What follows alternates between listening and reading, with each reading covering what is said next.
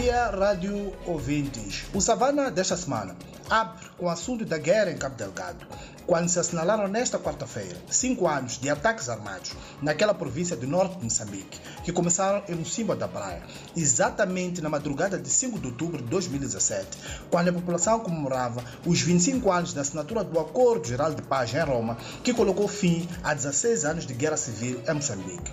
Nesta edição, o Savana faz a retrospectiva de uma guerra que já deixou um rastro de destruições, milhares de e fizeram estremecer os milionários projetos de gás na bacia do Rovuma. Detalhes sobre este tema estão no Savana de hoje.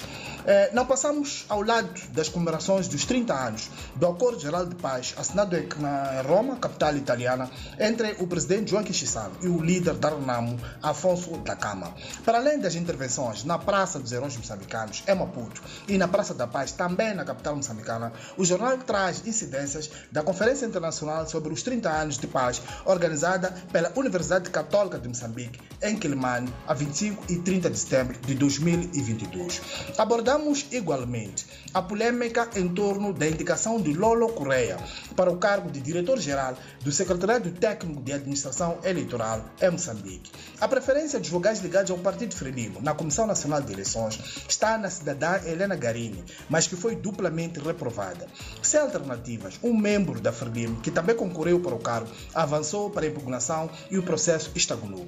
Analistas mostram-se preocupados com a situação, porque pode atrasar o processo eleitoral em marcha, mas Paulo Koenig, porta-voz da CNE, tranquiliza e diz que não há desentendimentos e a data de posse será anunciada a qualquer momento. Pormenores sobre este tema estão também na edição do Savana de hoje.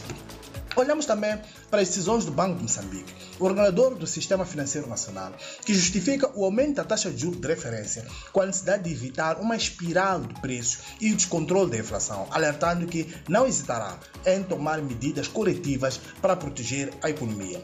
No último dia 30 de setembro, o Comitê de Política Monetária do Banco de Moçambique decidiu aumentar a taxa de juros de política monetária, chamada taxa MIMO, em dois pontos percentuais, saindo de 15,25% para 17,25%. 25%.